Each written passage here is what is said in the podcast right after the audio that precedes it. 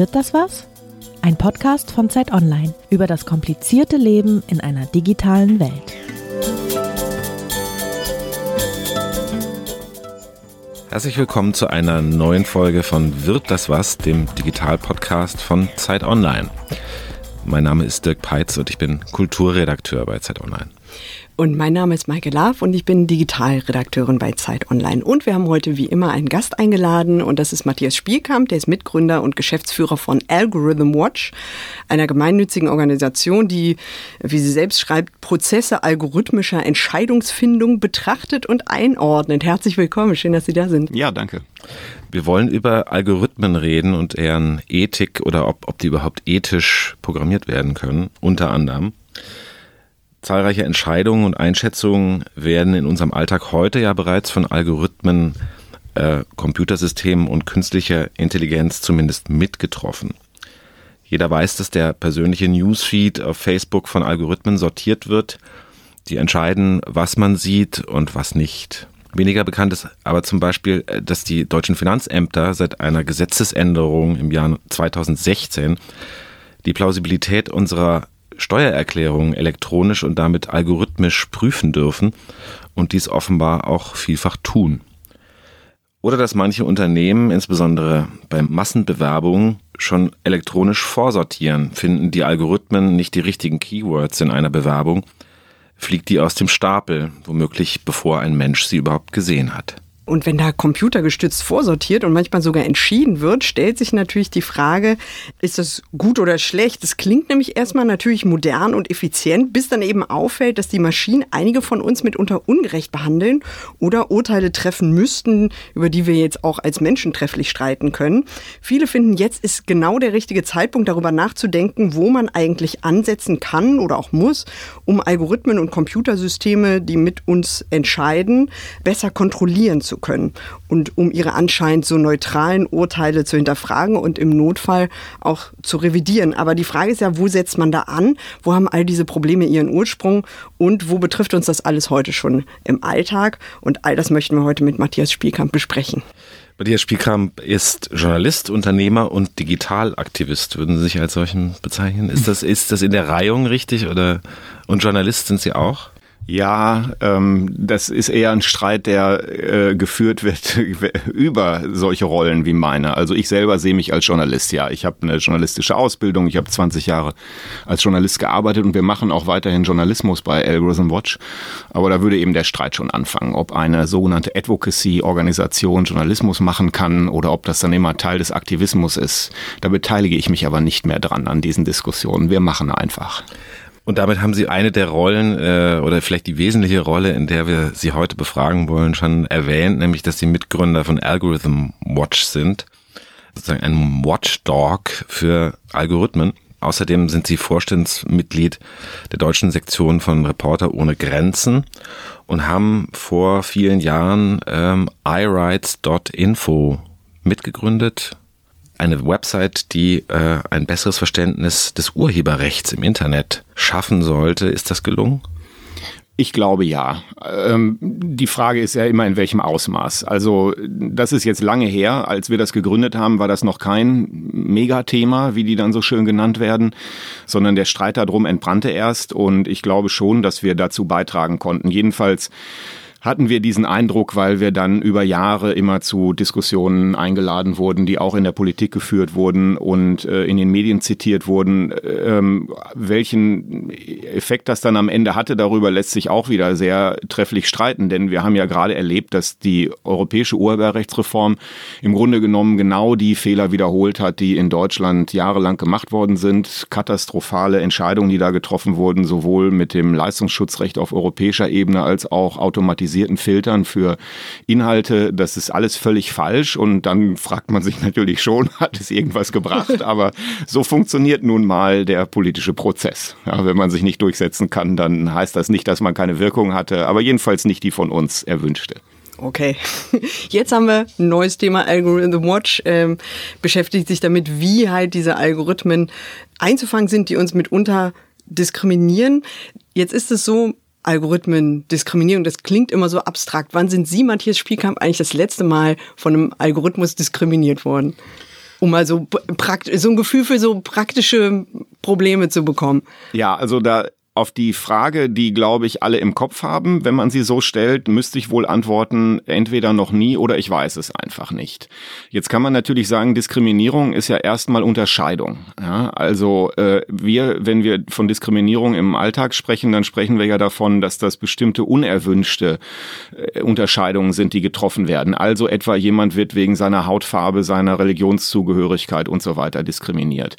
Und ähm, da bin ich als weißer Mann in Deutschland jetzt auch nicht unbedingt sehr stark gefährdet, sondern wer ja ähm, potenziell eher diskriminiert wird von solchen algorithmischen Systemen, das sind Leute, die in eher schwierigen und machtlosen Positionen sind.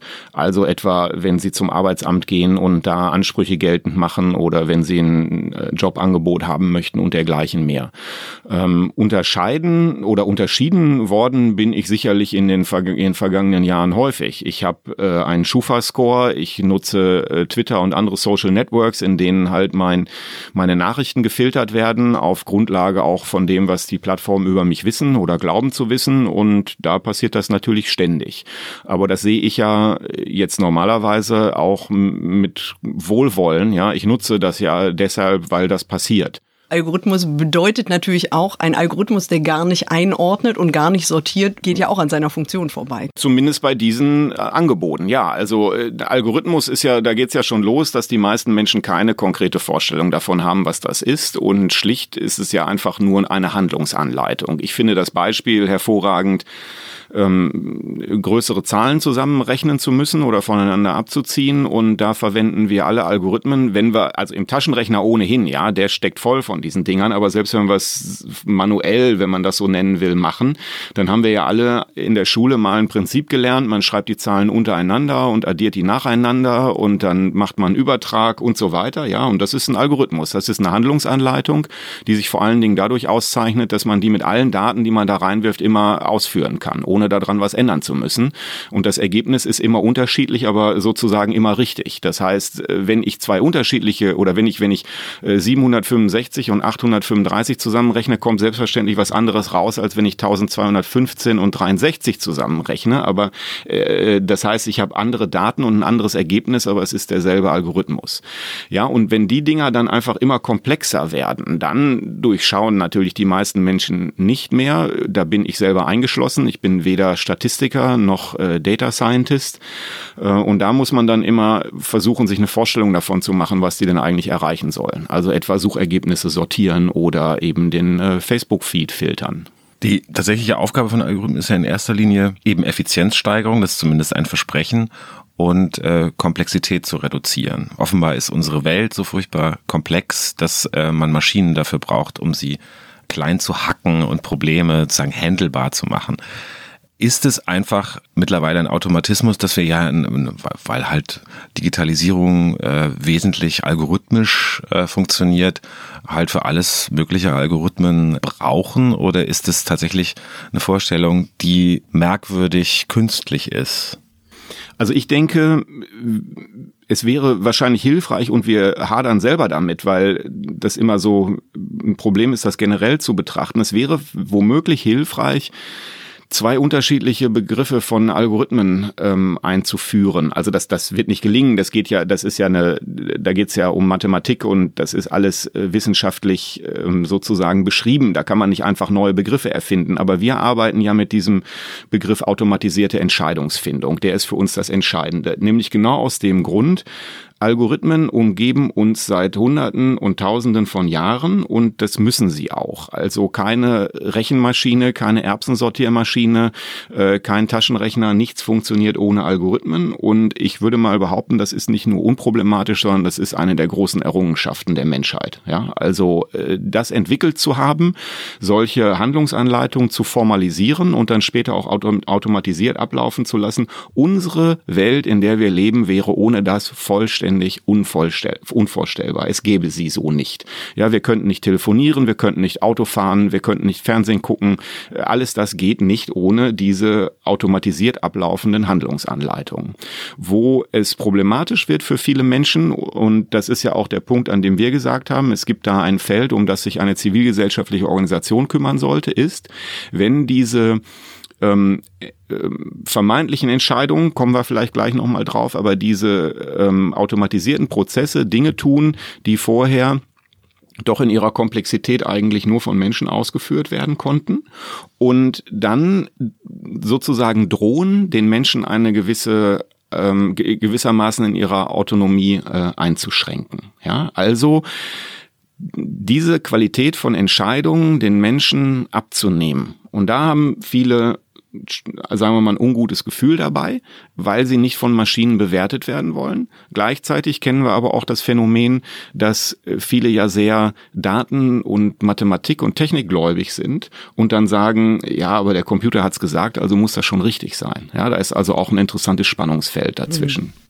Ähm, vielleicht ganz kurz nochmal eingehakt, der Begriff automatisierte Entscheidungsfindung, den äh, Sie mit Ihrer Organisation nutzen, greift ja auch so ein bisschen das Problem auf, dass der Diskurs der vergangenen Jahre, der immer gesagt hat, der Algorithmus, den wir nicht kontrollieren können, auch auf eine Art verkürzt ist, weil es eben nicht nur um diese dieses, ich sage jetzt mal, Rezept geht, wie man Daten verarbeitet, sondern weil es halt eben auch um andere Dinge geht, nämlich darum, auf welche Daten wird zugegriffen, wie wurden die erhoben, wie werden die zugeschnitten. Da sind Programmierer daran beteiligt, die halt diese Systeme aufsetzen. Äh, dann ist halt irgendwie die Frage, wie werden diese Systeme eingesetzt. Da insgesamt ein größerer Zusammenhang, der quasi in diesem Begriff eingebacken ist, den Sie benutzen. Ja, das ist genau der Grund, warum wir das tun. Ähm, gut, ich meine, wir nennen uns Algorithm Watch. Ich sage dann immer, es wäre wahrscheinlich die Organisation, wenn nicht so erfolgreich, wenn wir uns Automated Decision Making Watch genannt hätten. Ähm, und das ist klar eine Verkürzung. Aber es ist keine Verkürzung. Wir sind dann auch sehr schnell nach unserer Gründung gefragt worden, warum habt ihr euch denn nicht AI Watch genannt? Ja, also für Artificial Intelligence. Und wir haben gesagt, nein, das wäre ein Riesenfehler gewesen, weil äh, dieser Begriff künstliche Intelligenz halt sehr schwammig ist, undefiniert, für alles Mögliche verwendet wird und so weiter. Aber der Algorithmus ist eben genau schon das, was im Kern drin steckt. Also Daten auch immer. Ne, wir sprechen immer von Daten und Algorithmen. Und wir wollten aber auch nicht den Eindruck erwecken, als würden wir uns in erster Linie um Datenschutz kümmern. Und äh, was Sie angesprochen haben, Frau Laaf, das finde ich sehr, sehr wichtig an der Stelle und ich glaube, ein hervorragendes Beispiel dafür ist die ähm, Situation in Österreich, die letztes Jahr bekannt geworden ist. Da verwendet der Arbeitsmarktservice ein algorithmisches System, um zum Beispiel entscheiden, besser entscheiden zu können oder automatisiert mitentscheiden zu lassen, ob Personen ähm, Hilfen bekommen, um sich wieder in den Arbeitsmarkt zu integrieren. Und da ist halt sehr deutlich geworden, also dieser Algorithmus selber war verhältnismäßig schlicht, also sozusagen äh, der, der, der ist auch weitgehend offengelegt worden. Das kann ich verstehen, was da steht. Ja, also diese Handlungsanleitung, die kann ich nachvollziehen. Nämlich, also was, was, was hat der dann beinhaltet? Ja, der hat zum Beispiel beinhaltet, und das ist das Entscheidende, dass in denen quasi rein programmiert wurde, dass ähm, bestimmte Kriterien abgefragt wurden und auf Grundlage dieser Kriterien wurde dann eben auch ein Score errechnet und der hat dann eben, sollte dann eben dabei helfen zu entscheiden, ob jemand eine Fortbildung bekommt oder andere Hilfen in den Arbeitsmarkt integriert zu werden. Und jetzt gibt's ein Beispiel, das häufig zitiert worden ist, weil es eben auch so, so treffend ist wenn äh, Frauen da quasi klassifiziert wurden und die Kinder haben, dann wurde gleichzeitig gesagt, die haben Betreuungspflichten. Wenn Männer klassifiziert wurden und Kinder haben, dann wurden denen keine Betreuungspflichten zugewiesen.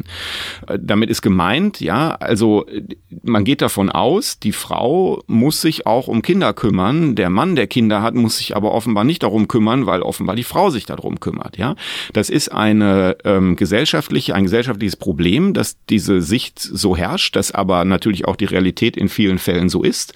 Und das wird aber durch dieses automatisierte System eben einfach fortgeführt. Und das meine ich, das ist ein gutes Beispiel dafür, dass man das immer gesamtheitlich betrachten muss, denn hier sind ja Entscheidungen an ganz anderer Stelle getroffen worden. Da kann man jetzt zum Beispiel auch nicht sagen, der Programmierer oder wie auch immer, der den Algorithmus dann entworfen hat, der hat da irgendeine Verantwortung dafür, sondern dem ist ja gesagt worden, welche Kriterien und Werte er da verwenden sollte.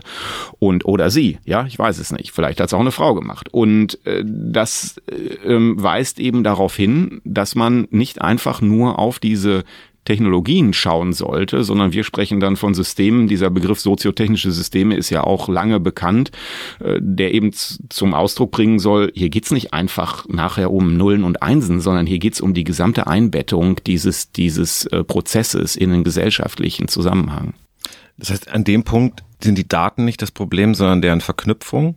Also weil ähm, da erstmal nur zwei völlig unschuldige Datenpunkte sind, Frau, Mann, Kinder, keine Kinder und dann eben eine Bewertung getroffen wird durch die Verknüpfung dieser Datenpunkte. Ist das dann das, was man Bias nennt in einem Algorithmus und ist das wesentliche Problem dann, dass diese Verknüpfungen zur Vorhersage von Wahrscheinlichkeiten benutzt werden oder eben in, wie in dem Beispiel dazu, ob jemand äh, ein Jobangebot bekommt oder nicht, äh, was ja eine äh, also schon eine existenzielle Entscheidung ist, die dann halt eben vorgetroffen wird von einer Maschine. Ja, genau. Äh, es gibt unterschiedliche Sorten dieses oder unterschiedliche unterschiedliche Stellen, an denen dieser sogenannte Bias, das ist ganz schwer ins Deutsche gut zu übersetzen. Also so eine gewisse Voreingenommenheit, ja, oder äh, ja, also Verzerrung, Verzerrung, genau, ne, die die da vorhanden ist, wie die in solche Prozesse rein, der der in solche Prozesse reinkommen kann. Und ein Beispiel haben Sie gerade genannt, das ist, wenn die Handlungsanleitung selber äh, das befördert. Also wie in diesem Fall, ja, ähm, bestimmten Menschen wird wird das zugewiesen und daraufhin wird dann eine unterschiedliche Entscheidung getroffen, die wir im Grunde genommen, sage ich jetzt einfach mal so, als untunlich diskriminierend bezeichnen würden. Es gibt einen anderen Fall, in dem oder eine andere Situation, in der dieser Bias in solche Prozesse reinkommen kann. Das äh, wird häufig thematisiert inzwischen. Das ist beim sogenannten maschinellen Lernen. Das sind Prozesse und Technologien, bei denen ähm, Algorithmen quasi auf große Datensätze angesetzt werden, um daraus Muster zu erkennen und auf Grundlage dieser Muster dann eben auch wieder Handlungsanleitungen, äh, äh Handlungsanleitungen ja abzuleiten. Und da ist ein äh, gutes sagen wir mal, prägnantes Beispiel Amazon. Äh, da ist bekannt geworden, ich sage das immer ein bisschen mit Einschränkungen, das ist so eine Ein-Quellen-Geschichte. Die ist zwar von Reuters, also seriöser ähm, Nachrichtenanbieter, aber trotzdem äh, haben die eben nur mit ungenannten Quellen bei Amazon gesprochen, aber nehmen wir es einfach mal so hin. Amazon hat ein System entwickelt zur Bewerberauswahl und dann haben sie noch im Entwicklungsprozess festgestellt, dass dieses Ding ähm, Frauen diskriminiert, also denen weniger gute Stellen oder einfach sie häufiger, äh, sie weniger häufig auf Stellen vorschlägt, für Stellen vorschlägt. Und hat man herausgefunden, dass der Grund dafür offenbar darin lag, dass Amazon selber äh, in der Belegschaft eine starke Diskriminierung hat, also ein, oder, ein, oder ein Bias, keine Diskriminierung, ein Bias hat, nämlich dass da hauptsächlich äh, oder überwiegend Männer sind und die Männer hauptsächlich Karriere machen. Äh, und daraus hat der Algorithmus sozusagen gelernt, ja, gute Kandidaten sind hier Männer, denn in der Vergangenheit waren die hier erfolgreich im Unternehmen. Ja, und da hat Amazon gesagt, ja, aber das ist nicht das, das, was wir wollen, sondern wir versprechen uns von dem automatisierten System eigentlich eher eine Hilfe dabei, äh, nicht auf Grundlage von solchen Verzerrungen zu entscheiden. Oder nicht, das ist auch wieder falsch ausgedrückt. Man geht ja davon aus, dass in der Vergangenheit Menschen diese äh, diskriminierenden Entscheidungen getroffen haben. Und jetzt möchte man eben das automatisierte System, das hoffentlich weniger diskriminierende Entscheidungen trifft. Wenn das aber nur auf der Datenbasis lernen kann, die äh, aus der Vergangenheit zur Verfügung steht, dann ist die Wahrscheinlichkeit nicht gering, dass es eben auch wieder diesen Bias und diese Diskriminierung lernt. Und dann hat Amazon selber gesagt, noch bevor sie das System eingesetzt haben, sie stoppen das wieder und bearbeiten das nicht weiter. So, und das ist eben ein Beispiel dafür, wie Bias durch den, durch diese ähm, automatisierten Lernprozesse da reinkommen kann. Das heißt, es gibt diese unterschiedlichen Stellen. Es gibt selbstverständlich auch ähm, wirklich intentionalen, also vorsätzlichen, ähm, vorsätzliche Diskriminierung. Es ist völlig vorstellbar, da haben wir jetzt kein bekanntes Beispiel dafür, aber es ist völlig vorstellbar, dass sowas nicht fehlerhaft in solche Systeme reingeht, sondern absichtsvoll. Ja, dass also ganz klar gesagt wird, ähm, wir wollen hier in unserer Bewerberauswahl zum Beispiel keine Menschen mit Behinderung, weil das für unser Unternehmen so eine Belastung ist. Ja, es ist durchaus vorstellbar, aber wir kennen keinen Fall, in dem das mal belegt wurde, dass sowas gemacht wird. Hm. Jetzt ist ja das Problem in dem Fall, wenn man offenlegen kann, da ist ein Verhalten, auf das man sich nicht einigen kann oder was vielleicht vom Individuum oder von der Gesellschaft nicht erwünscht ist, dann müsste man ja einen Weg finden, um erstmal auf diesen Bias aufmerksam zu werden. Sie haben vorhin zum Eingang gesagt, das Problem ist, ich weiß im Zweifelsfall gar nicht, ob ich von einer Maschine mal diskriminiert wurde oder nicht. Jetzt haben Sie gerade diese zwei Beispiele mit Österreich und den Jobförderungsmaßnahmen und Amazon genannt. Da sind ja die beiden Fälle, wie das aufgefallen ist, völlig unterschiedliche. Ich würde da gerne drüber sprechen, weil das natürlich so ein bisschen ähm, dahin leitet, wie wird man darauf aufmerksam, um dagegen vorzugehen? Weil das Problem ist ja, wenn ich das richtig beobachte, im Fall dieser österreichischen Jobcenter gab es jetzt den Fall, dass die Daten offen lagen, also dass es halt die Angaben dazu gab, wie es zu möglicherweise Verzerrungen kommen kann. Im Fall von Amazon war das so, dass sich das Ergebnis angeguckt wurde und gesagt wurde, das stimmt aber irgendwas nicht. Das ist ja deswegen relevant, weil Algorithmen oder Computersysteme scheinbar abgeschlossen arbeiten, so dass man nicht reingucken kann, gerade wenn halt die Prozesse komplizierter werden. Ähm, wie geht man dieses Problem generell an?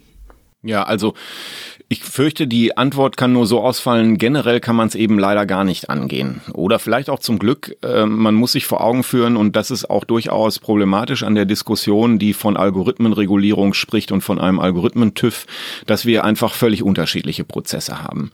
Diese Vorstellung davon, dass man zum Beispiel Algorithmen einer bestimmten Prüfung unterzieht, ähm, also generell, die ist durchaus vergleichbar zu sagen, man braucht einen Mathematik-TÜV. Das ist einfach eine ähm, eine Grundlage für die Entwicklung von solchen Prozessen. Und man käme ja jetzt nicht auf die Idee, einen Mathematik-TÜV einzuführen, ja? sondern die Situation ist einfach die, dass man sich konkret die ähm, Systeme anschauen muss, die dann eingeführt werden und ja, bestimmte Dinge eben ausführen. Und man kann nicht sagen, der Algorithmus, wir prüfen jetzt mal den Algorithmus und in allen Systemen, in denen der dann eingesetzt wird, ist der dann entweder okay oder der ist nicht okay. Einmal, weil die sich massiv unterscheiden und zum anderen, weil die ganz unterschiedliche äh, Tätigkeiten auch ausführen. Weil wenn das, wenn das Datum, was verglichen wird, nicht Frau, Kind, wäre, also um das konkret zu ja. machen, sondern mag blau oder äh, ja. isst gerne Eiscreme oder so, dann wäre das vielleicht keine Diskriminierung, die am Ende rauskommen würde. Genau, könnte man so formulieren. Es gibt äh, bestimmte Qualitätskriterien etwa, die kann man generalisieren, äh, etwa wenn es um solche Dinge geht wie Machine Learning und da kann man schon auch versuchen, ganz klar darauf hinzuweisen, dass alle Systeme, die solche Technologien verwenden, auch solche Qualitätskriterien erfüllen, aber darüber hinaus wird es dann eben ganz schnell kompliziert. Und deswegen ist es ja so schwierig für uns, eine Einschätzung davon zu bekommen, wo irgendwas falsch läuft und wie man das, wie man das überprüfen kann. Wir sehen unsere Aufgabe ja selber auch darin, solche Abläufe zu überprüfen. Das ist auch eine der Aufgaben von Algorithm Watch und wir haben zwei Projekte gemacht bisher, bei denen wir versucht haben, das auch umzusetzen. Ja, lassen Sie uns da gleich drüber sprechen. Aber ich würde gerne eine ja. Sache noch mal ganz kurz klar machen. Bei äh, dem Amazon-Beispiel ist es ja tatsächlich so, dass dadurch, dass Frauen in der Vergangenheit Führungspositionen häufig nicht ausgefüllt haben, hat der Algorithmus gelernt, vielleicht ist eine Frau für diesen Job nicht geeignet. Das heißt, ein, ein bestehendes gesellschaftliches Problem setzt sich weiter fort, äh, genau. dann halt irgendwie durch den Algorithmus gestützt. Dafür gibt es ja auch andere Beispiele, also ProPublica, das ähm, und diese US-Rechercheplattform hat ja auch eine große Recherche vor ein paar Jahren gemacht, wo rauskam, dass eine Software, die dazu da ist, äh, die Rückfallwahrscheinlichkeit von Straftätern zu überprüfen, herausgefunden hat, dass schwarze Menschen rückfällig werden, überdurchschnittlich häufiger als weiße Menschen. So, das ist ja auch ein historischer Beiß, der sich da halt irgendwie äh, fortsetzt. Und solche Dinge sind natürlich auf eine Art schwieriger aus den Maschinen wieder rauszubringen als ein Jobcenter-Mitarbeiter in Österreich, der halt irgendwann die Entscheidung trifft, vielleicht muss sich die Frau zu Hause um das Kind kümmern, oder? Ja, also der, ähm, ich denke, ein Grund, warum den algorithmischen Systemen jetzt mehr Aufmerksamkeit geschenkt wird, ist eben genau die, das Bedenken, die Angst, die Sorge, dass solche ähm, Entscheidungen, falschen Entscheidungen, von denen gehen wir ja aus, also die kritikwürdigen sozusagen, dass die skalieren. Das heißt, dass die einfach eben automatisiert und dann in großem Ausmaß durchgeführt werden, wogegen die Hoffnung bei menschlichen Entscheidungen eben immer die ist, ja, die sind individuell, ja, also der Sachbearbeiter, die Sachbearbeiterin kann immer auch noch anders entscheiden und so weiter. Ist aber durchaus problematisch, weil wir natürlich wissen, dass in vielen Situationen Menschen, diejenigen, also es sind sowieso immer nur Menschen, die diskriminieren. Entweder diskriminieren sie direkt oder sie diskriminieren, indem sie Systeme herstellen, die dann eben die falschen Entscheidungen treffen. Da muss man auch immer in der Darstellung sehr hm. vorsichtig und genau bleiben. Aber es gibt ja nun wirklich sehr, sehr viele Beispiele davon, dass menschliche Entscheidungen, äh, etwa bei Ämtern, sagen wir mal Ausländerbehörden und so weiter, dass die diskriminierend sind. Und da ist eben genau die Hoffnung, dass man durch die Automatisierung dem ein Stück weit entgegnen kann weil man ein System entwickeln kann, wenn es gut genug geprüft und getestet und so weiter ist, das weniger solcher diskriminierenden Entscheidungen trifft, als das zum Beispiel die Gesamtheit der Sachbearbeiterinnen und Sachbearbeiter machen wird. Das ist ja im Grunde genommen die Idee. Weil es auf Zahlen und Statistiken basieren würde. Evidenz, ja. Mhm. Also äh, man, man sagt, ähm, wir definieren einmal gemeinschaftlich die Vorstellung davon, wie so eine Entscheidung ablaufen soll. Im Übrigen sind das ja jetzt auch Algorithmen. Ja, das äh, sollte man in dem Fall auch nochmal erwähnen. Weil da solche Verwaltungsabläufe ja, abgearbeitet werden. Genau, solche Verwaltungsabläufe sind in höchstem Maße standardisiert. Nicht zuletzt deshalb, um die sogenannte Ermessensentscheidung, die am Ende immer noch zur Verfügung steht, zu minimieren. Ja, eigentlich sollen ja alle Menschen gleich behandelt und beurteilt werden, egal ob ich Sachbearbeiterin Müller oder Sachbearbeiter Meier gegenüber sitze. Eigentlich sollte das davon unabhängig sein, welche Entscheidung am Ende rauskommt. Ja, und das ist sie ja eben aber nicht. Und das ist ja jetzt ein Problem, ja, dass jetzt einfach häufig solche Voreingenommenheit Vorurteile von Menschen dann zu diskriminierenden Entscheidungen führen. Das heißt, die Hoffnung kann man schon haben, dass man mit einer Automatisierung oder Teilautomatisierung diese Situation verbessern kann. Wenn allerdings das quasi schief geht und wir die, die, den Bias und die Verzerrung und die Vorurteile in die automatisierten Systeme mit reinbauen, dann wird das Problem eher größer, denn dann entscheidet dieses System ja quasi immer falsch, ja, oder ja. jedenfalls häufig. Und trifft eine scheinbar neutralere Genau, und das ist dann noch die äh, Vorstellung oder die, das, die, die, äh, ähm, das Ansehen dieser Systeme in der Öffentlichkeit häufig, dass sie dann sagen, naja, ist ja datenbasiert und computerbasiert und das ist natürlich dann viel zuverlässiger, ist ja objektiv und neutral. Aber das ist natürlich falsch. Ist genau eines der Projekte, auf das Sie mutmaßlich hinweisen wollten, auch vergleichbar mit dem Beispiel, das Maike vorhin genannt hat, nämlich dass ähm, die Software, die Richtern in den USA Schuldsprüche oder beziehungsweise letztendlich ist die Konsequenz da gewesen, wenn man eine Wahrscheinlichkeit der Rückfallquote errechnet, verändert sich damit auch der Urteilsspruch, beziehungsweise das ist sozusagen die Handreichung zum Richt für den Richter ja letztendlich auch gewesen. Mhm. Es gibt ein größeres Projekt äh, bei Algorithm Watch, da geht es um die Schufa, die auch ein sogenanntes Risk Assessment ja macht. Also beides Male geht es im Grunde um Projektionen in die Zukunft. Wie hoch ist die Wahrscheinlichkeit, dass ein Mensch A oder B macht? Also zum Beispiel bei der Schufa äh, werden die finanziellen Entscheidungen, die ein Mensch in der Zukunft trifft, äh, positiver oder negativer Art sein und im Grunde überprüft die Schufa das für die Banken und Versicherungen, wie groß ist das äh, Risiko, dass dieser Mensch nicht bezahlt oder halt defaultet irgendwie. Inwiefern können aber Algorithmen eigentlich da Kausalitäten in die Zukunft projizieren, die möglicherweise einfach nur Korrelationen sind und dann auch noch, also von sozusagen von, von schmutzigen Daten oder von verschmutzten Daten eigentlich sind, die eben schon Bias eingebacken haben. Also ich denke, diese entscheidende Frage auch nach Kausalitäten und Korrelationen sollte man schon erstmal ganz einfach so beantworten. Es geht immer um Korrelationen. Ja, es geht immer um Wahrscheinlichkeiten und statistische ähm, ähm, Berechnungsmethoden und das ist genau der Unterschied. Also warum zum Beispiel ein Mensch seinen Kredit nicht zurückbezahlt, das äh, findet die Schufa nicht heraus. Das behauptet sie allerdings auch nicht, ja, sondern äh, das ist jetzt nicht, wenn man so will, äh, so unehrlich, dass da gesagt würde, würde wir wir wissen, ähm, sagen wir mal, der Herr Peitz, der wird seinen Kredit nicht zurückbezahlen und wir sagen Ihnen auch, warum er das nicht tun wird. Ja, ähm, das wäre auch unsinnig. Äh, deswegen es geht eben immer um diese Wahrscheinlichkeiten und der, das ist entscheidend an der Stelle, denn wir versuchen da einfach auch sehr fair zu sein. Wir haben ja große Probleme mit der Schufa und damit, wie sie sich auch dazu verhalten hat zu diesem Projekt und dass sie da so abwehrend war. Ähm, aber jetzt muss man natürlich fairerweise sagen, wir leben in einer Gesellschaft, in der jetzt erstmal per se davon ausgegangen wird, dass dieses, ähm, diese Bonitätsprüfung, wie es ja auf Deutsch genannt wird, also dieses äh, Credit Scoring, diese Bonitätsprüfung eigentlich okay ist.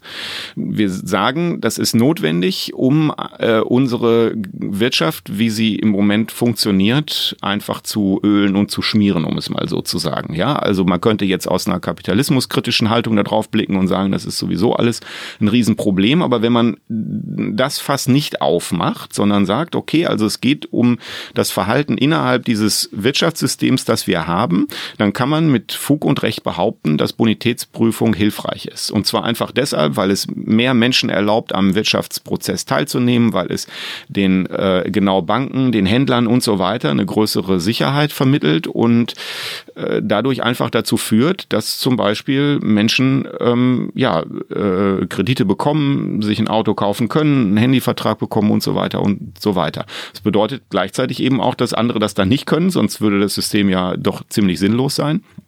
Aber es ist ja etwa als ein Ergebnis rausgekommen bei diesen Untersuchungen, dass ähm, wir nicht so genau wissen, warum zum Beispiel junge Männer einen verhältnismäßig schlechten Score bekommen. Ja?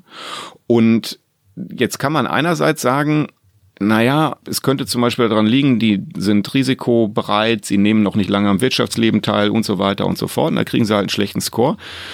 Wenn man jetzt sagt, das ist aber diskriminierend, dann könnte die Alternative sein, dann bekommen die halt gar keinen Score. Das wäre für die aber viel schlechter als ein schlechter Score, denn dann können sie gar nicht am Wirtschaftsleben teilnehmen. Also am Wirtschaftsleben können sie selbstverständlich teilnehmen, aber dann können sie eben nur eine Prepaid-Karte kaufen und äh, bekommen keinen Mietvertrag, Mietvertrag und so weiter und so gut. fort. Ja. Ist, ist das Grundproblem auch da, weil das war ja auch für Ihr Projekt, äh, das basiert ja auf den freiwilligen Angaben von Usern, die Ihnen den zur Verfügung gestellt haben.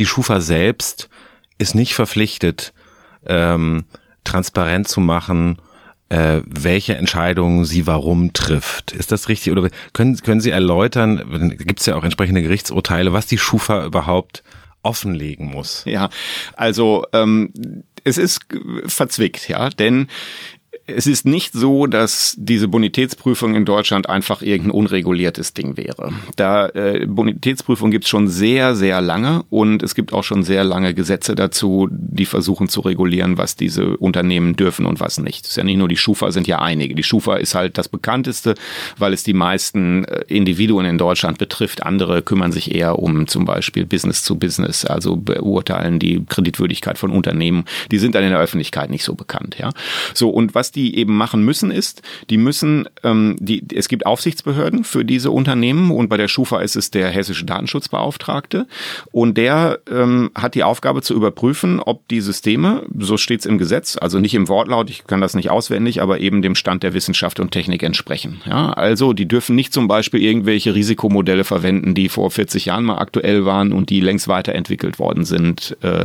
und einfach nicht mehr dem Stand der, der Forschung heute entsprechen. Das dürfen die nicht. Das müssen die die auch plausibel machen. Dazu müssen die auch Gutachten vorlegen, ähm, die sie dann eben auch diesen Datenschutzbeauftragten zur Verfügung stellen.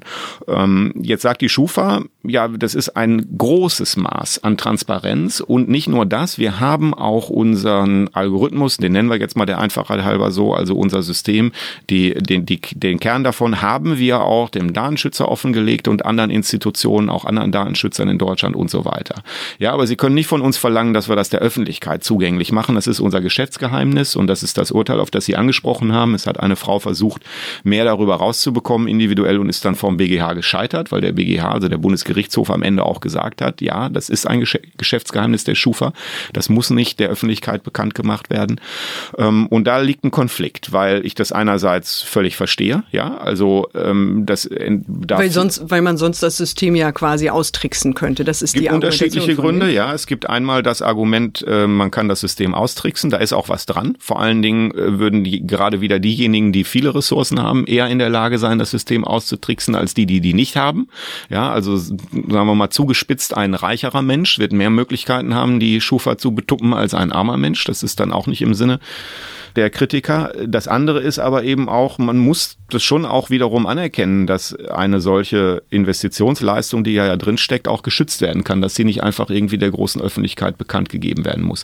Dazwischen liegt aber ein wahnsinnig weites Feld. Zwischen dieser Idee, wir legen jetzt dem, den Algorithmus allen offen und wir sagen nur dem hessischen Datenschutzbeauftragten, was wir tun ähm, und äh, der prüft uns aber im Grunde genommen nicht. Da liegt ein weites Feld und da sagen wir, da müssen wir uns ganz äh, stark in die Richtung bewegen, einfach mehr Informationen darüber zu bekommen. Also unsere, ein Satz noch, unsere Behauptung ist eben, der hessische Datenschutzbeauftragte kann das nicht sinnvoll überprüfen. Zum einen, weil die nicht die Ressourcen haben, die kommen ja mit ihren Datenschutzgeschichten schon überhaupt nicht hinterher. Die beklagen sich auch 20 Jahre, seit 20 Jahren, dass sie zu wenig Ressourcen haben. Aber hier soll auf einmal alles in Ordnung sein, wenn sie ein hochkomplexes System wie das der Schufa beurteilen sollen. Ja? ja. Äh, und, und das andere ist ja an der Stelle, es gibt bestimmte Dinge, auf die ein Datenschützer einfach gar nicht schaut. Also im Grunde genommen hat er nicht die Aufgabe, für Nichtdiskriminierung zu sorgen. Der hat dafür zu sorgen, dass keine Datenschutz Datenschutzverstöße passieren, aber das ist was anderes. Ja, und da sagen wir, sowohl die Aufsicht ist unzureichend als auch die Auskunftspflichten der Schufa zeigt auch das Beispiel äh, Schufa ganz gut, dass die Datengrundlage auch ein großes Problem ist. Also die Schufa natürlich als, als mindestens, ich weiß nicht, ob die größte, aber mindestens wichtigste Organisation in Deutschland, die solche Bonitätsprüfungen durchführt, behauptet ja zumindest implizit, sie habe quasi eine hundertprozentige Datenmenge über die Entscheidung finanzieller Art, die jeder einzelne Bürger, jede einzelne Bürgerin getroffen hat. Äh, tatsächlich hat sich aber, glaube ich, bestätigt bei Ihrer Untersuchung, dass dem nicht so ist.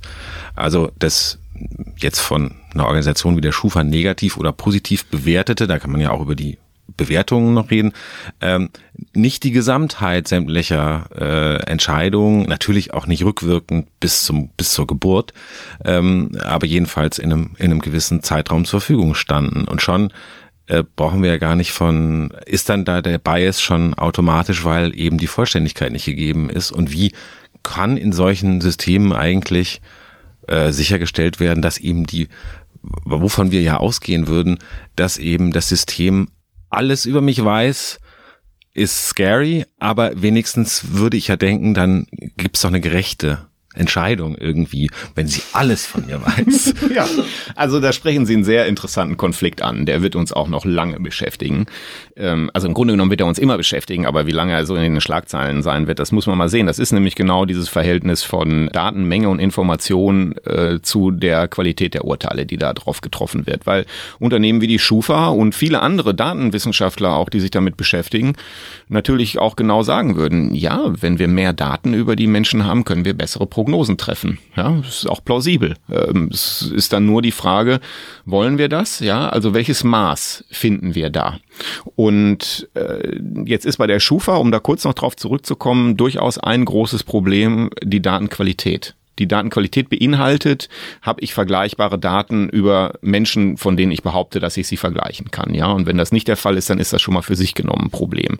Dann gibt's aber eben noch diese ganzen Schwierigkeiten, über die auch in der Vergangenheit schon berichtet wurde, auch lange vor unserem Projekt. Menschen, die einfach aufgrund ähnlicher oder gleicher Namen verwechselt werden. Äh, Menschen, über die zu wenig Informationen vorliegen oder so ein ganz äh, konkret, so eine ganz konkrete Sache. Jemand hat seinen Kredit zurückbezahlt und dann muss die Bank eine sogenannte Schluss Schlussmeldung schicken an die Schufa. Und das passiert dann nicht. Entweder weil die Bank Mist baut oder weil die Software nicht gut ist oder aus unterschiedlichen Gründen, ja. Und dann kommt man in Schwierigkeiten. Dann läuft man von Pontius zu Pilatus, um dies wieder auszubügeln, ja, in äh, irgendwelchen Schleifen zwischen Bank und Schufa und zurück. Das ist ein ziemlich verkorkstes System für diejenigen, die da reingeraten, ja. Wenn man damit kein Problem hat, bemerkt man das eben sein ganzes Leben lang nicht. Aber wenn doch, dann hat man ganz schön Pech. Ähm, und äh, ja, aber kommen wir zurück auf diese viel größere Frage Frage, nämlich danach, äh, wenn wir doch viel mehr wüssten über die Menschen, könnten wir doch bessere Entscheidungen treffen.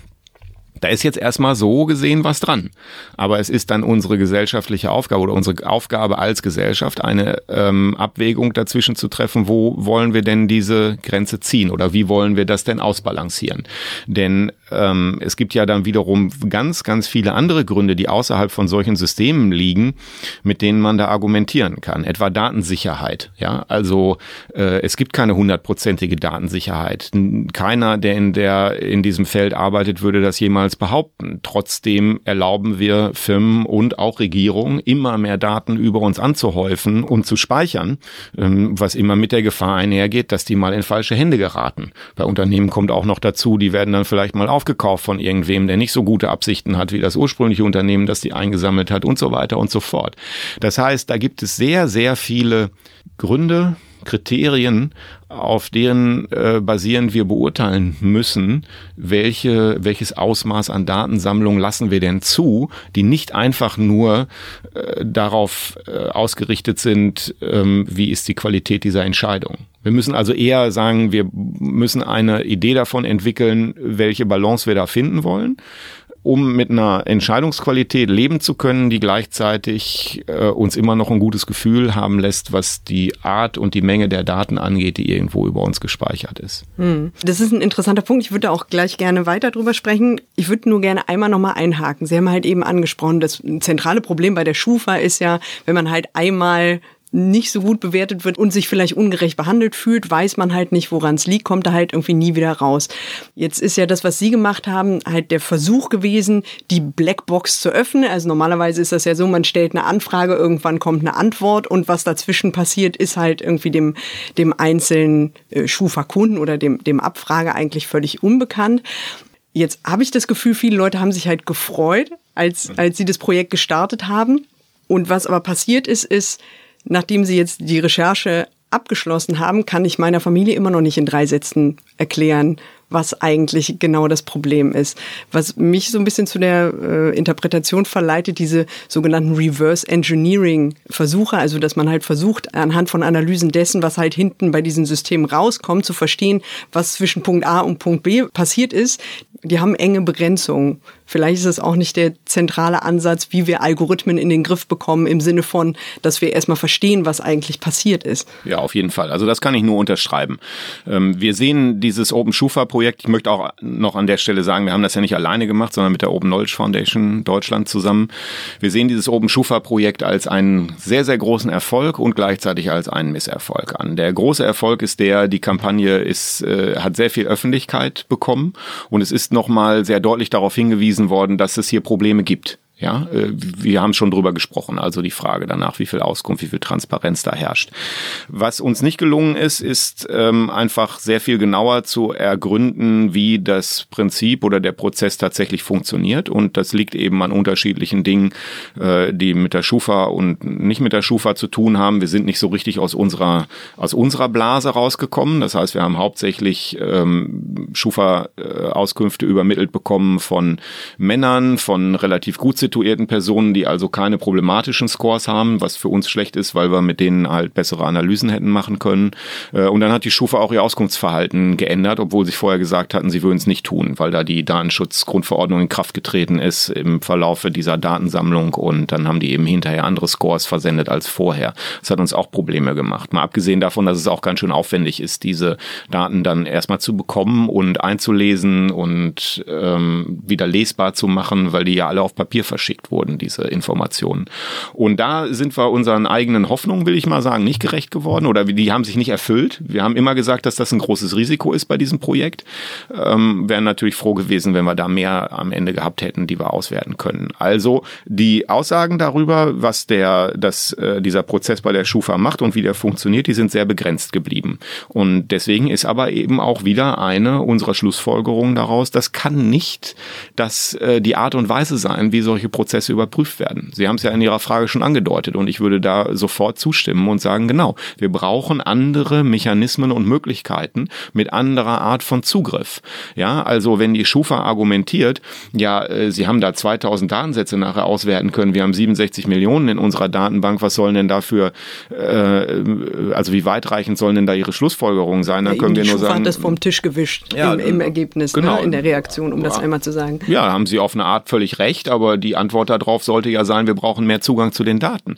Ob Sie die dann, ob Sie diesen Zugang dann eben den der zivilgesellschaftlichen Organisationen geben äh, oder dem Datenschützer oder wie auch immer, das ist eben genau jetzt das, was diskutiert werden muss. Wir sind trotzdem fest der Überzeugung, dass wir zeigen konnten mit diesem Projekt und dieser Kampagne, dass so wie das System im Moment äh, abläuft, das einfach äh, viel zu viele Nachteile und Unklarheiten beinhaltet verbindet sich dann also mit dieser Forderung nach mehr Transparenz ähm, letztendlich auch die des Algorithmen reguliert werden müssen in irgendeiner Form? Und wie könnte das überhaupt geschehen, wenn das denn eine Forderung wäre? Ja, also es ist eine Forderung, aber die Forderung muss man eben auch sehr abschichten. Und das ist jetzt nochmal ein Riesenfass, wenn man so will. Ich versuche es ganz kurz zu machen. Diese Vorstellung, dass man eben irgendwie Algorithmen regulieren könnte, da hatten wir schon kurz drüber gesprochen, die halten wir für verfehlt, weil die halt an so vielen unterschiedlichen Stellen so unterschiedliche Dinge tun.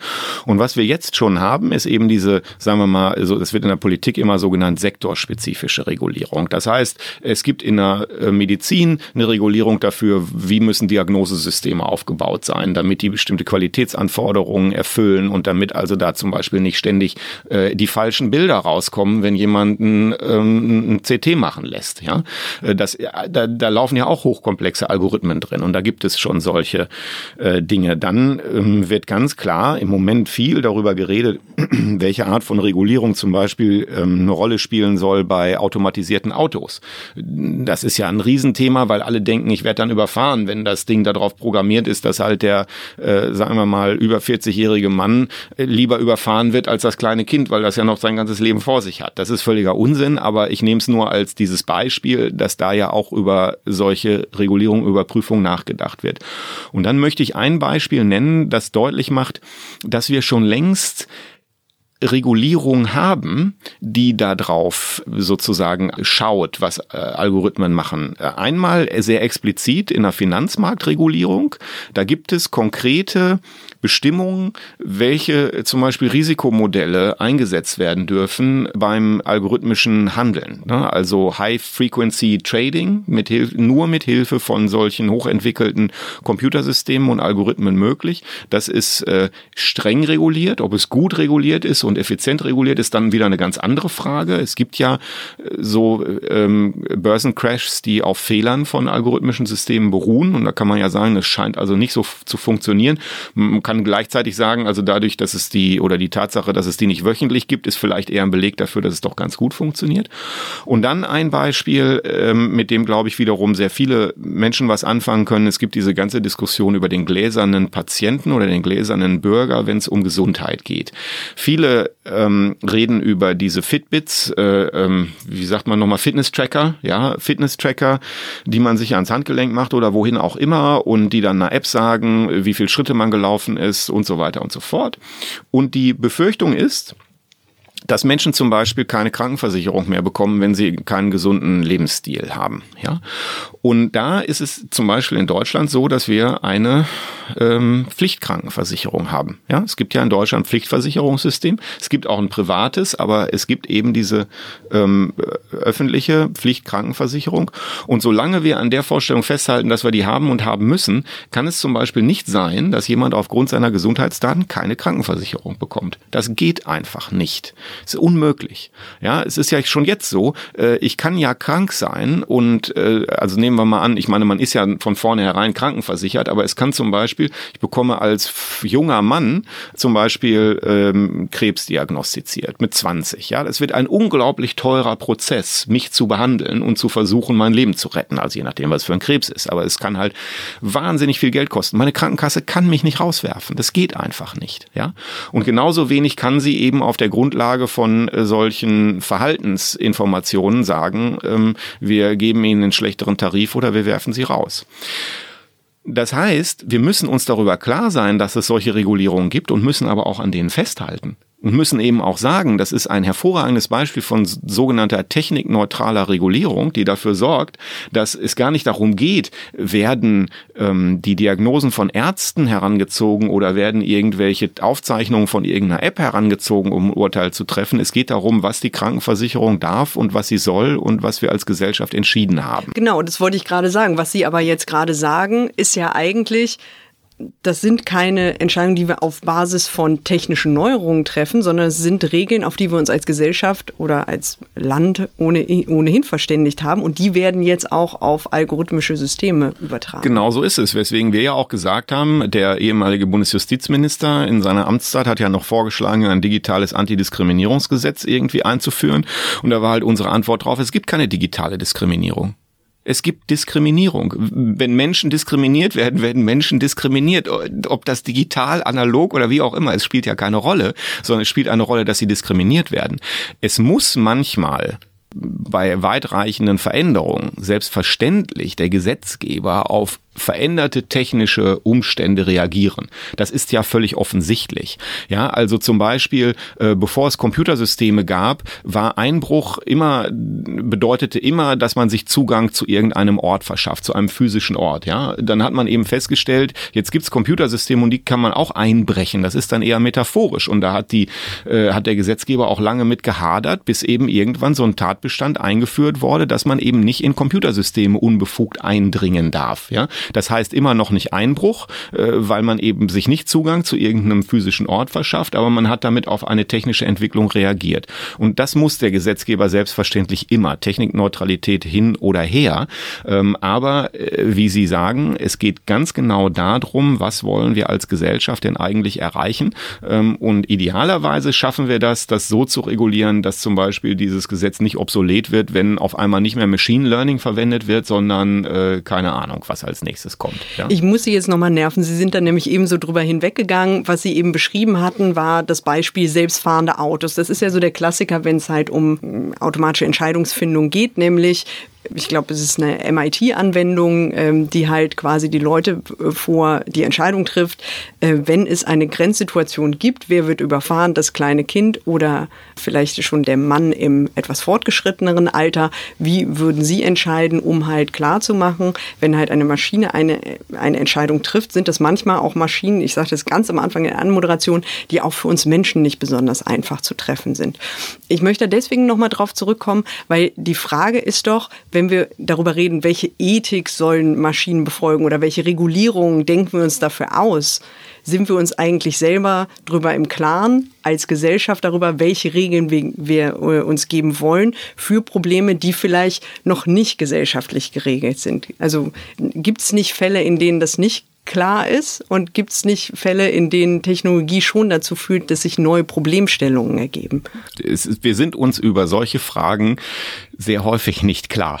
Ja, also wenn wir heute eine Nachrichtensendung anschalten, dann haben wir zahlreiche solcher Probleme, die da angesprochen werden, üblicherweise äh, auf dem Tisch. Nehmen wir mal die ganze Frage nach dem Schwangerschaftsabbruch. Ja, ähm, genau, aber da gibt es ja einen Diskurs, den halt ja. aber die Leute irgendwie noch, äh, noch schaffen nachzuvollziehen. Ja, ja, klar. Ähm, das ist ja auch unter Umständen eine Frage der Zeit, aber schon bei äh, sowas wie Gentechnologie ist das so, dass das dann nicht immer unbedingt in der Tagesschau landet, ja, sondern dass das dann zum Beispiel vom Deutschen Ethikrat behandelt wird und dass es Ethikkommissionen in Ministerien gibt und so weiter. Ich würde da äh, einfach, also ich meine, ich könnte jetzt hier sitzen, ich bin äh, Gründer und Geschäftsführer von Algorithm Watch und sagen, das ist alles ein, ein also ein irres Problem, äh, das unsere Gesellschaft an den Rand des Abgrundes bringt und wir müssen jetzt reagieren und so weiter und so fort. Dieser ganze alarmistische Quatsch, der auf der einen Seite äh, betrieben wird von Leuten wie Elon Musk, die sagen, äh, die, die Roboter werden uns unterjochen. Und auf der anderen Seite natürlich die Firmen, die großen Google, Facebook, IBM, Microsoft, Apple, Amazon und so weiter, die sagen also äh, KI äh, äh, wird äh, praktisch die Menschheit retten und so weiter und so fort. Das ist eben alles ziemlicher Mumpitz und die Wahrheit liegt wie so oft in der Mitte und wir reden nicht von einem völlig singulären Problem, dem wir uns hier gegenüber sehen. Also ich unterstreiche schon, dass diese Entwicklung von Computertechnologie und Methoden zum maschinellen Lernen und so weiter, dass die eine sehr große Bedeutung haben, das bestreite ich nicht und dass die unsere Gesellschaften verändern. Das haben sie ja auch schon längst. Also die Frage etwa, wie Google Suchergebnisse Suchergebnisse rankt, hat einen großen Einfluss darauf, wie wir Informationen wir wissen, bekommen ja. und was wir unter Umständen wissen. Und die Frage, wie Facebook äh, Nachrichtenbeiträge äh, rankt und kuratiert, hat auch einen, einen, großen Einfluss. Aber zum Beispiel auch keinen äh, wahnsinnig großen Einfluss. Ich bin immer noch der Ansicht, dass die Bildzeitung einen wesentlich größeren Einfluss auf die öffentliche Meinungsbildung in Deutschland hat als Facebook. Ja, so jetzt kommen wir aber wieder auf diese Frage nach der Ethik zurück. Das ist deshalb einfach so kompliziert, weil ethische Fragen immer Fragen von Menschen sind. Es gibt keine ähm, Algorithmenethik in dem Sinne, dass Algorithmen selber nicht ethisch entscheiden können. Ethische Entscheidungen können immer nur Menschen treffen. Wir können natürlich versuchen, Technologie und Systeme so einzusetzen, dass das ethisch ist. Das sollten wir tun. Und dann muss man eben über Prozesse nachdenken, in denen man das tut, auch über Regeln, über zum Beispiel auch sowas wie, äh, es gibt ja äh, in verschiedenen Berufsständen gibt es ja Regeln, die man sich gegeben hat. Bei der die Mediziner den hippokratischen Eid, ne, äh, die Journalisten mit dem Pressekodex und so weiter. Es wäre natürlich gut, wenn, und das daran wird heftig gearbeitet, wenn zum Beispiel auch Computerwissenschaftler und andere ähm, solche Dinge entwickeln. Ja, das passiert auch.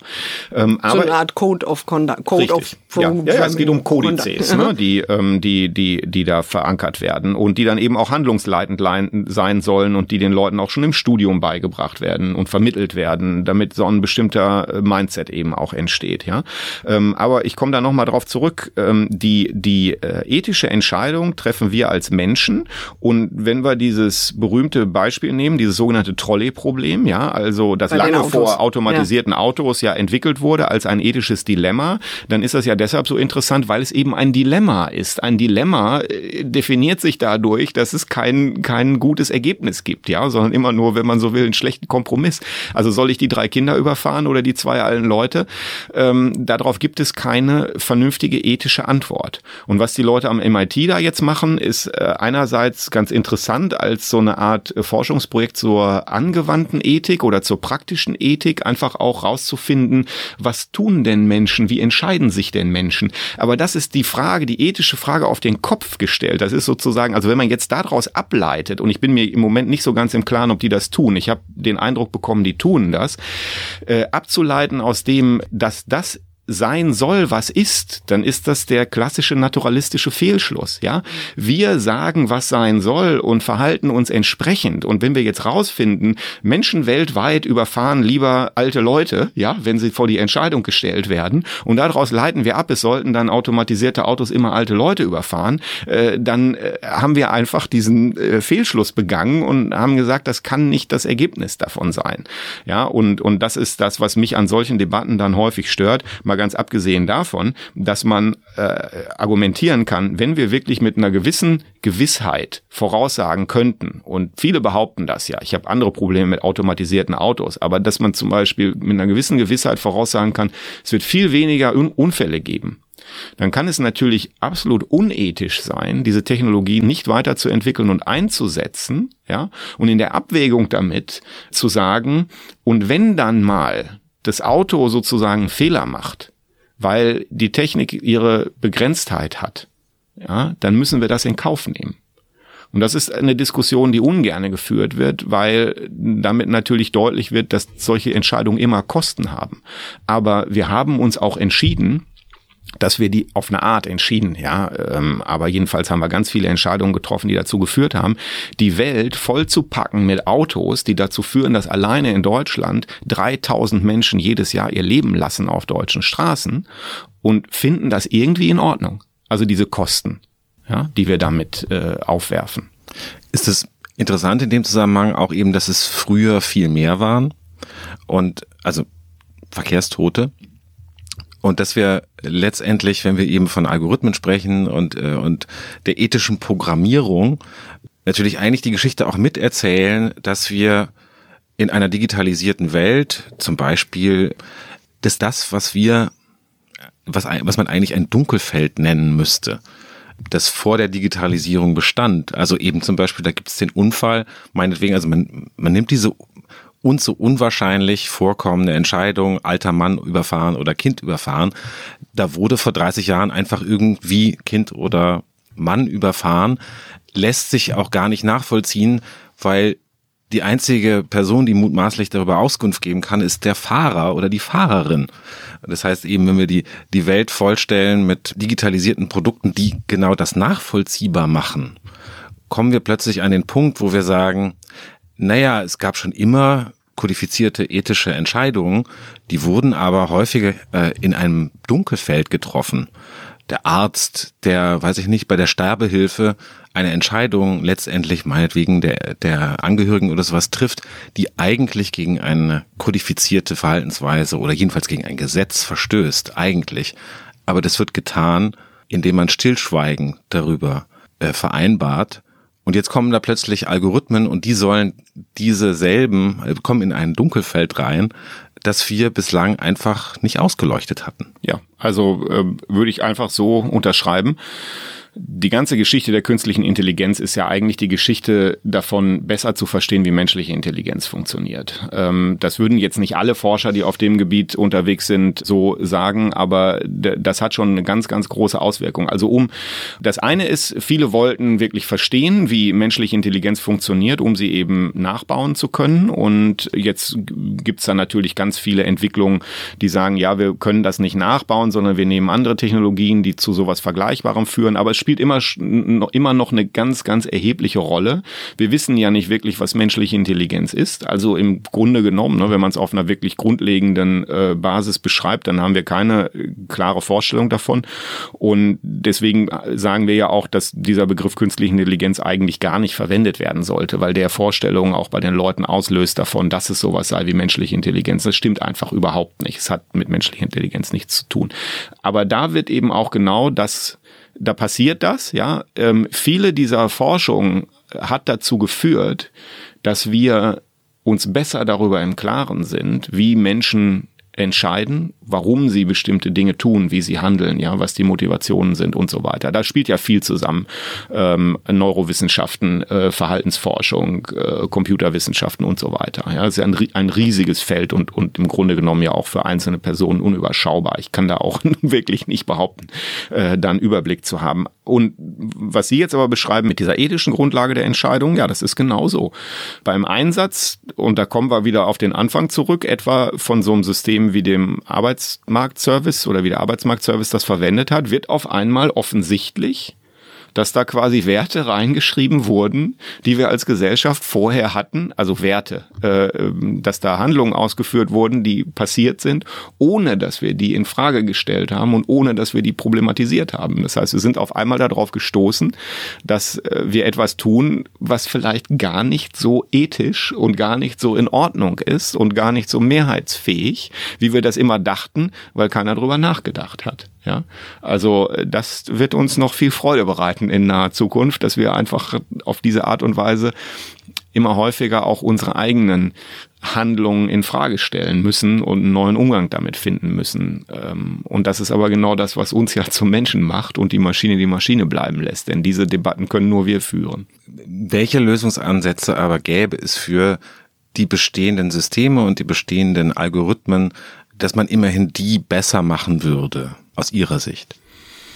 Ja, das ist eben genau wieder die Schwierigkeit, dass man darauf einfach keine generelle Antwort geben kann. Ähm, wenn wir darüber reden, wie kann man dafür sorgen, dass äh, bei Facebook zum Beispiel die Moderation von Inhalten besser funktioniert, dann hat die Firma ein riesiges Projekt begonnen. Also riesig für das für die Größe der Firma Facebook ist es nicht riesig, aber im, ne, muss einfach mal sagen, die haben sich lange Gedanken darüber gemacht, wie sie besser zu einer sogenannten Governance kommen können ihrer Plattform. Also bedeutet, wie kann man eher dafür sorgen, dass gleichzeitig äh, äh, Hassrede eingedämmt wird und vielleicht auch äh, so eine äh, Desinformationskampagnen eingedämmt werden, aber gleichzeitig die Rede- und Meinungsfreiheit gewahrt bleibt. Das ist eine unglaublich schwierige Frage. Ja, da wird auch häufig, ich will Facebook da nicht verteidigen, die haben in der Vergangenheit ganz, ganz viel Mist gebaut, aber da wird eben auch häufig so der Eindruck erweckt, so, ja, Facebook hat darauf keine Antwort und das ist deren Schuld, aber es hat eigentlich niemand eine Antwort darauf, äh, auch nicht außerhalb von Facebook. Facebook.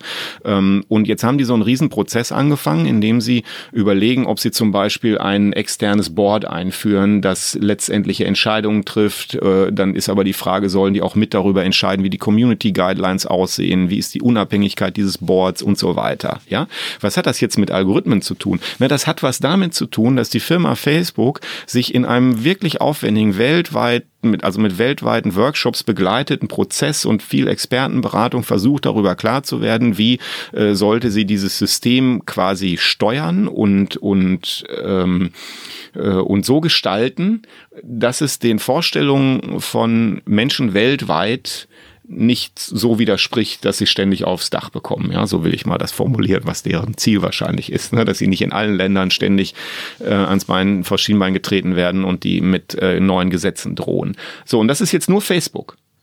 Und wenn wir dann wiederum ein anderes System angucken, nämlich wie sollen solche Maschinenlerntechnologien in der Gesundheit eingesetzt werden, dann gibt es das Beispiel, dass ein Hautkrebserkennungssystem hauptsächlich auf Weißen trainiert worden ist und dann hinterher dunkel, der Hautkrebs bei Dunkelhäutigen schlecht erkannt hat. Ja, und dann sagt man, und da muss man halt dann ganz andere heran, eine ganz andere Herangehensweise haben, die vielleicht viel mehr mit Qualitätssicherung und so weiter zu tun hat oder vielleicht auch da, da mit den Entwicklern und Entwicklerinnen, die daran arbeiten, arbeiten, besser klar worauf sie achten müssen, damit sowas eben nicht passiert. Ne, das heißt, eine generelle Antwort kann es darauf nicht geben. Und ich sage, habt ja schon das Beispiel genannt. Beim Finanzmarkt hat man schon vor langer Zeit entschieden, dass es eine ganz klare Regulierung von bestimmten algorithmischen Abläufen geben muss. Und woanders hat man gesagt, wir brauchen diese Regulierung von algorithmischen Abläufen nicht, weil wir eine eher technikneutrale Regulierung haben, die so lange funktioniert, wie wir an ihr festhalten. Mhm. Aber es klingt jetzt alles so ein bisschen nach freiwilliger Selbstverpflichtung. Also, ich meine, man kannte ja den Programmierern ein bisschen bewusster machen, welche, welche Auswirkungen ihre Entscheidungen haben könnten im Programmierprozess und äh, so, so ein externes Board und so. Das, das hält natürlich auch die staatliche Regulierung, die vielleicht ein bisschen schärfer auf, ausfallen würde, auf Abstand.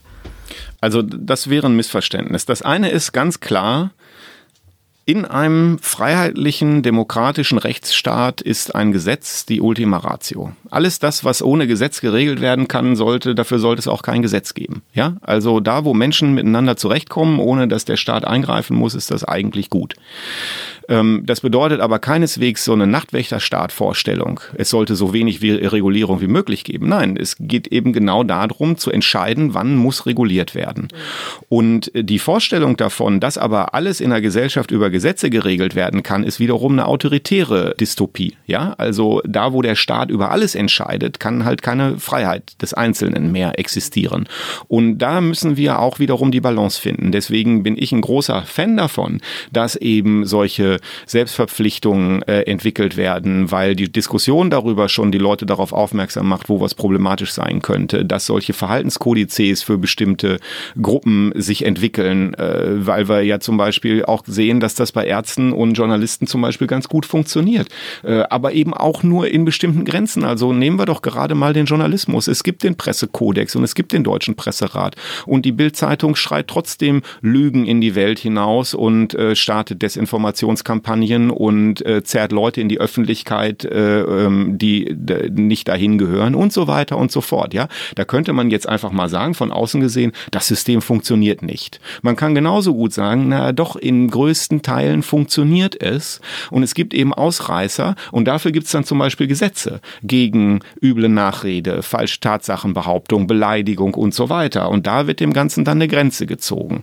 Das heißt, es ist immer ein Zusammenspiel aus äh, Selbstverpflichtungen, aus äh, Kompetenz der Individuen, ja, Stichwort auch wieder Medienkompetenz äh, und dann am Ende natürlich einer Regulierung, die aber auch durchgesetzt werden muss. Wir haben ja genauso ein Problem damit zu sehen, etwa, dass es äh, Gesetze gibt, die kein Mensch beachtet, weil sie nicht durchgesetzt werden können. Und dann gibt's immer diesen Unsinn vom rechtsfreien Raum Internet. Ich meine, man muss nur mal in den Straßenverkehr gehen äh, und, und sagen, äh, rechtsfreier Raum Straßenverkehr. Ja, also wenn ich von hier hier mit dem Fahrrad äh, zu meinem Büro fahre, dann äh, werde ich ungefähr 20 Übertretungen der ähm, Richtlinien und der Gesetze erkennen, die nicht und die Leute werden nicht dafür belangt. Ja, wir nehmen das in Kauf, weil die Alternative wäre, dass wir äh, überall Kameras und Überwachungssysteme installieren und die Autos damit ausrüsten und so weiter und dann sagen können, okay, es gibt keine Übertretungen mehr, aber der Preis, den wir dafür bezahlen, ist ein kompletter Verlust an Autonomie, Freiheit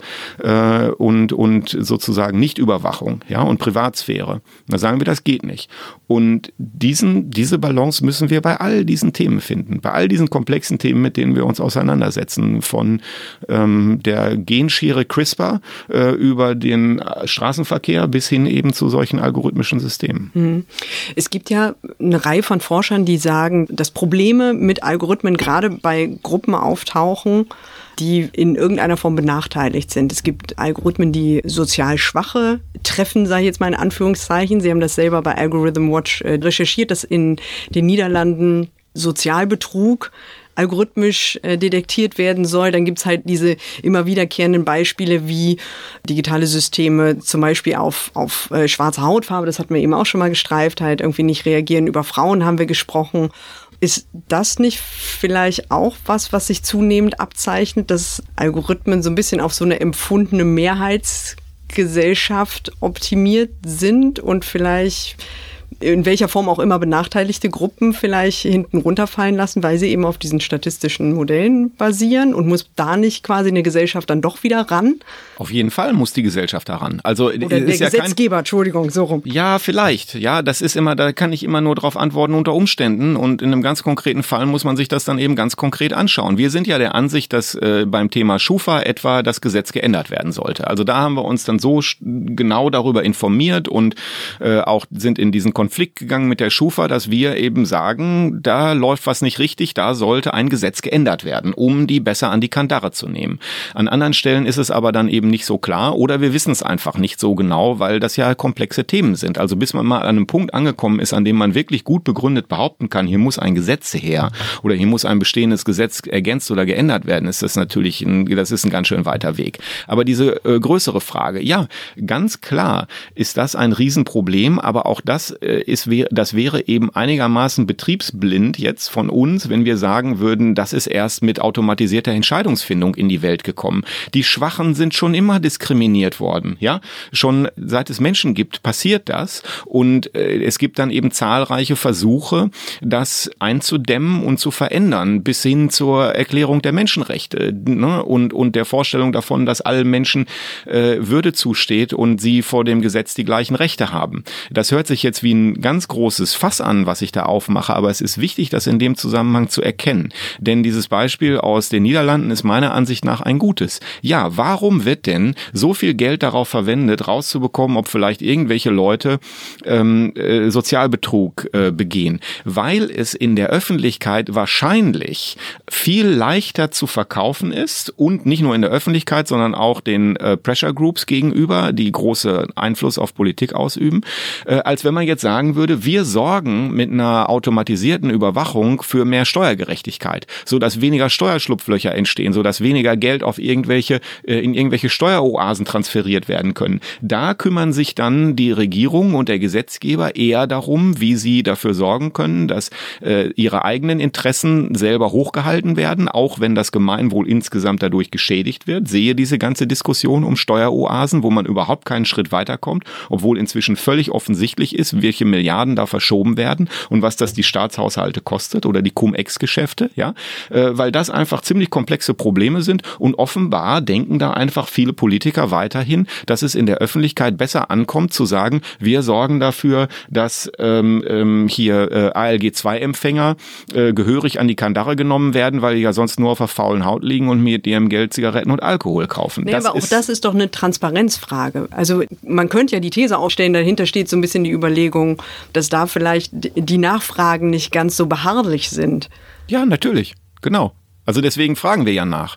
Aber mhm. das meine ich, das ist ja keine neue Erkenntnis, dass die mhm. Mächtigen den Staat nach ihren Vorstellungen gestalten.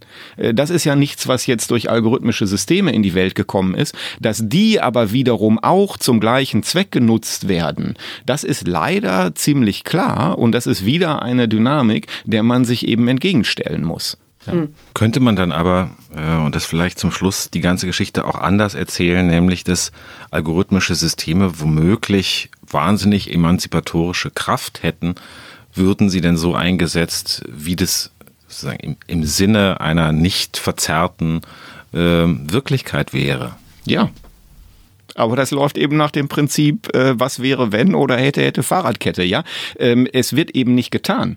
Also äh, es, es könnte getan werden und viele Beispiele, die wir dafür, die wir, die wir beobachten, zeigen eben, dass es nicht getan wird. Ähm, und, äh, und dann sage ich ganz klar, wir sind ja, gehören ja nicht zu denen, die jetzt sagen, das ist alles eine technisch äh, völlig, ähm, völlige Fehlentwicklung und wir dürfen solche Systeme nicht einsetzen und so weiter, sondern wir sagen ja ganz genau, wir möchten, dass die Systeme zum Schutz und zur Verbesserung, zur Förderung des Gemeinwohls eingesetzt eingesetzt werden, aber nicht eingesetzt werden dürfen, um das Gemeinwohl zu schwächen. Das ist sozusagen unsere Kernforderung. Aber wie äh, schwer, komplex und, und langwierig die natürlich nur auf unsere Welt dann anzusetzen, äh, umzusetzen ist und, und das durchzusetzen ist, das haben wir, glaube ich, jetzt in der Zeit recht, recht gut, also ein ganz, gutes Gefühl dafür bekommen. Wir möchten, dass solche Systeme so verwendet werden, dass sie zum Beispiel emanzipatorisch sind, dass sie dazu führen, dass Leute mehr Informationen Informationen bekommen als weniger. Ist übrigens ein gutes Thema, ja, diese ganze Geschichte von der Filterblase. Ähm, es ist doch einfach mal eine Tatsache und die ist auch durch viele Studien belegt, dass Menschen heute eine wesentlich breitere Medienrezeption, also Quellen äh, zur Verfügung haben und auch angucken, als das noch vor 20 Jahren der Fall war. Alle regen sich aber nur darüber auf, dass vermeintlich so ist, dass bei Facebook alle in der gleichen Blase sind und nur noch ihre eigenen Ansichten bestätigt bekommen. Die Forschungslage sagt etwas anderes. Aber Menschen möchten das wohl offenbar gerne glauben. Ich sage, die Tatsache, dass das Internet sich entwickelt hat und dass wir tolle Webseiten haben und Feedreader und Twitter und so weiter und so fort, hat dazu geführt, dass die meisten Menschen mehr in diverse Informationen zur Kenntnis bekommen als äh, vorher. Ist ein tolles Ergebnis von algorithmischen Systemen. Das immerhin wäre jetzt eine gute Nachricht, mit der wir eigentlich aufhören müssten, sonst wären wir ja vielleicht doch negativer gestimmt aus als dem Gespräch, als wir sein müssten. Ja, also wir nehmen mit, es bleibt sehr viel zu tun, weiter nachzudenken und zu differenzieren vor allem. Äh, Matthias Spielkamp, wir danken herzlich fürs Gespräch. Ja, vielen Dank. Gerne, hat Spaß gemacht. Kann das weg? Kann das weg, fragen wir am Ende jeder Folge. Und da wir uns über Algorithmen unterhalten haben, könnten wir über einen ganz dummen reden, nämlich den von Twitter. Twitter nämlich äh, präsentiert einem oder gibt einem die Möglichkeit, äh, den Newsfeed auf zwei verschiedene Weise zu sortieren, nämlich entweder chronologisch oder eben von einem Algorithmus. Welche davon benutzt du? Ich benutze die chronologische. Ich finde die algorithmisch sortierte grauenvoll. Wie ist es bei dir?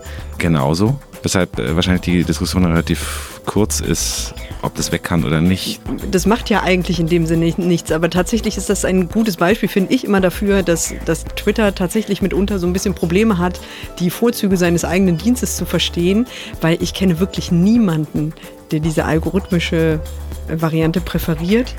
Und ich sehe immer nur, auch auf Twitter, Leute, die sich darüber aufregen, wenn es automatisch wieder auf diese äh, algorithmisch sortierte Vorschau oder zurückspringt. Warum sehen Tech-Firmen eigentlich ein, wenn sie irgendwas falsch gemacht haben?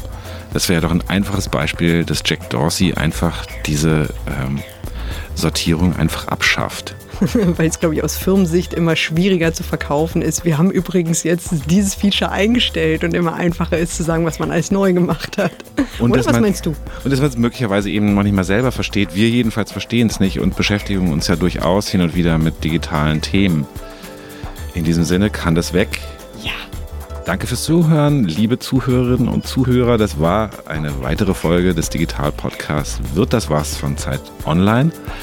In zwei Wochen gibt es eine neue Folge und sollten Sie uns bis dahin schreiben wollen, was wir natürlich sehr begrüßen täten, dann tun Sie das doch bitte auf elektronischem Wege an wirddaswas.zeit.de.